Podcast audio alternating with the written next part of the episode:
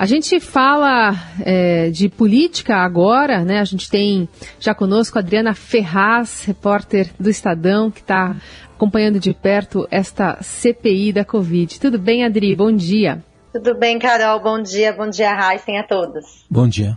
Bom, hoje tem uma expectativa da fala do é, presidente do Instituto Butantan, Dimas Covas, que ontem acabou divulgando alguns dados também, né, alguns relatórios que já estão na mão dos senadores, vão ajudá-lo, vão ajudá-los, na verdade, a, a, direcionar bastante as, as perguntas.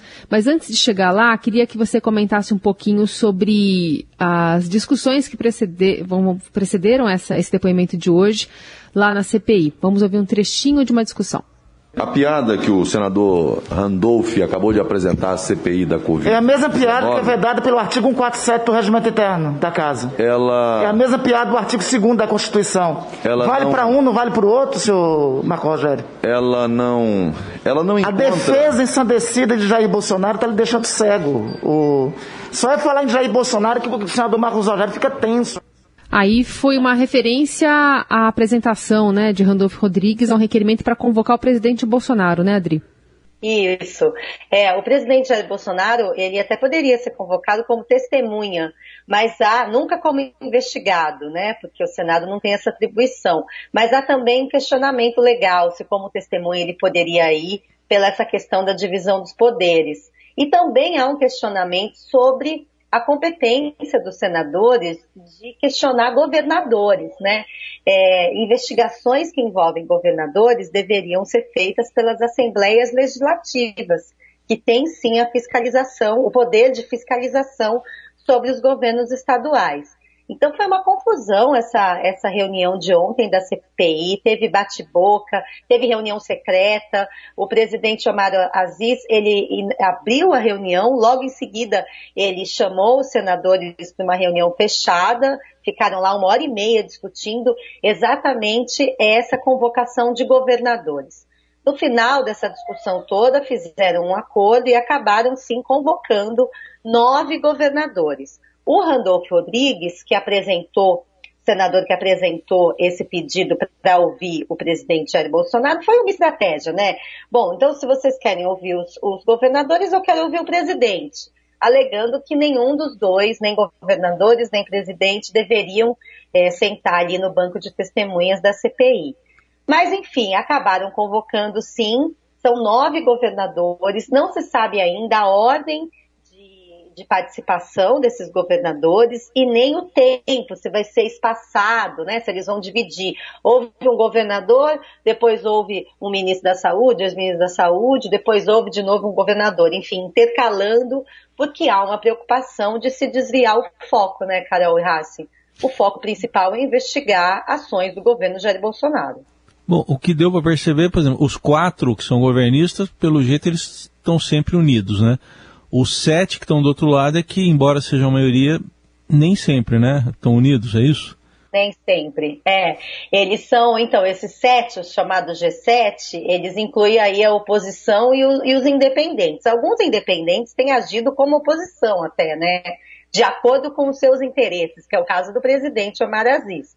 No caso de investigações relacionadas ao Amazonas, que é o estado dele, ele é muito firme, né, contra o governo Bolsonaro, porque ele tem interesses aí eleitorais locais, né. Aliás, isso é uma coisa interessante para a gente ver quando os governadores forem depor, porque são governadores de estados é, cujos senadores estão na CPI. E, é, especialmente, o depoimento do Wilson Lima, que é o governador do Amazonas, vai chamar muita atenção, porque neste caso, não sei, viu, Raíssa, se é uma estratégia boa convocá-lo. Porque ele vai querer se defender, é óbvio, né? E, e, houve toda uma polêmica sobre a questão do, é, do presidente Bolsonaro não ter aceitado interferir no estado do Amazonas. É, o Pazuello quis dizer que ele não interferiu porque o governador não quis. Depois o governador deu uma entrevista para o Estadão que disse que não negou nenhum tipo de ajuda. Então, é, essa, esse depoimento do Wilson Lima acho que não será tão favorável assim ao governo. A gente vai ver na prática como isso vai se dar a partir de agora. Uhum.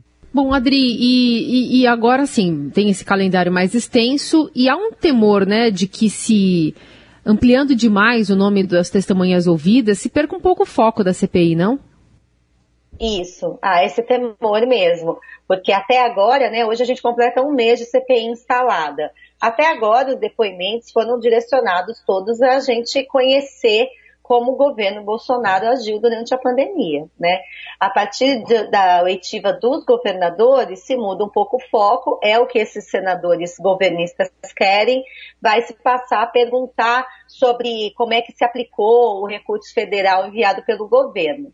Mas é, é, o que a gente está dizendo, né? Uma CPI, você sabe como começa, nunca como termina, né? Todo mundo fala isso. Então a gente não sabe, na verdade, se esses depoimentos dos governadores vão ser tão bons como os governistas estão imaginando. Acho que cada um vai querer defender o seu ali, né? Então também vai querer dizer que aplicou o recurso do jeito certo, pode dizer que não veio o recurso ideal, o recurso necessário. A gente é, há pouco tempo, governadores tiveram que ir ao Supremo, vamos lembrar disso, para conseguir recurso federal para leitos de UTI em seus estados. Então também não é uma maravilha assim pensar que os governadores vão lá e que vai ser bom para o governo Bolsonaro. Agora tem outra coisa, gente. Além dos governadores, foram convocados aliados do governo, assessores do governo, e que aí sim tem uma repercussão direta na gestão Bolsonaro. Por exemplo, o assessor internacional da presidência, o Felipe Martins, que é o assessor que teria participado, aliás, que participou de uma reunião com o Fábio Van Garten, que era o secretário de comunicação, sobre compra de vacinas. Não sei se vocês se recordam, é, o, Carlos, o, o, Carlos Murilo, que é o presidente da, da Pfizer, confirmou a participação do Felipe Martins e do Carlos Bolsonaro numa reunião que houve lá no Planalto.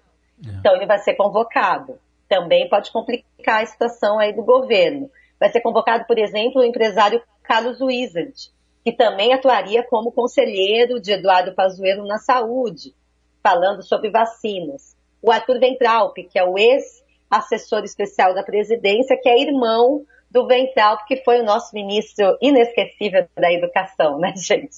E outras pessoas, tem inclusive um assessor do Pazuello, é cada uma que essa CPI nos proporciona, o tal do Marquinhos Show.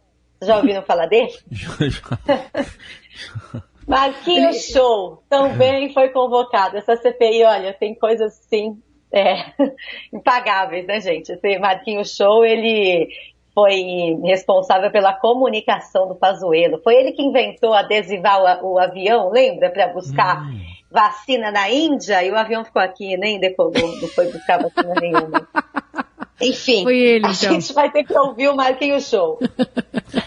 Vamos ver se vai colar o depoimento dele também, igual os adesivos. É um BBB que tá ganhando novos personagens, né? Não ganha, menos... ganha personagens. Caricatos. Depois da Capitã Cloroquina, né, gente? Na terça-feira, agora é Marquinhos Show. Agora vamos falar de hoje rapidinho. Hoje vai ser ouvido Dimas Covas, que é o presidente do Butantan. Como vocês mesmos falaram, ele já entregou uma série de documentos. Ontem, por curiosidade, li todos esses documentos, estão muito claros ali. Toda a intenção do Butantan, desde o ano passado, de vender vacinas para o governo, e esse acordo só foi firmado em janeiro. Nesses documentos que o Dimas Covas entregou, também deixa muito claro aquela questão de que sim, foi formalizado um acordo com o Pazuello e o presidente Jair Bolsonaro mandou desfazer em relação à compra da Coronavac. Então, hoje vai ser um depoimento muito importante. Ele é muito próximo do governador João Dória e ele, esse certamente teve um media training, viu, gente? Hum. certamente esse vai muito bem preparado para falar e complicar a gestão Bolsonaro nessa CPI. É, foi o alvo direto do um manda, outro obedece, né, que a gente ouviu, do Bolsonaro com o, o, Eduardo Pazuello.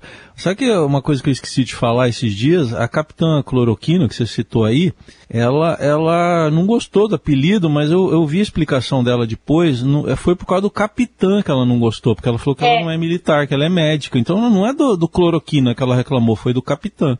Acho que deveria ser doutora Cloroquina. Doutor, é, talvez. Então, podia mudar o apelido, né? E ela foi super, é, super assim, direta nessa hora. Quem perguntou para ela foi a senadora Elisiane Gama. que é uma das que fazem bem oposição ao governo na CPI. Ela falou, só por curiosidade, doutora, a senhora tem um apelido, Capitã Cloroquina. Isso lhe incomoda de alguma maneira?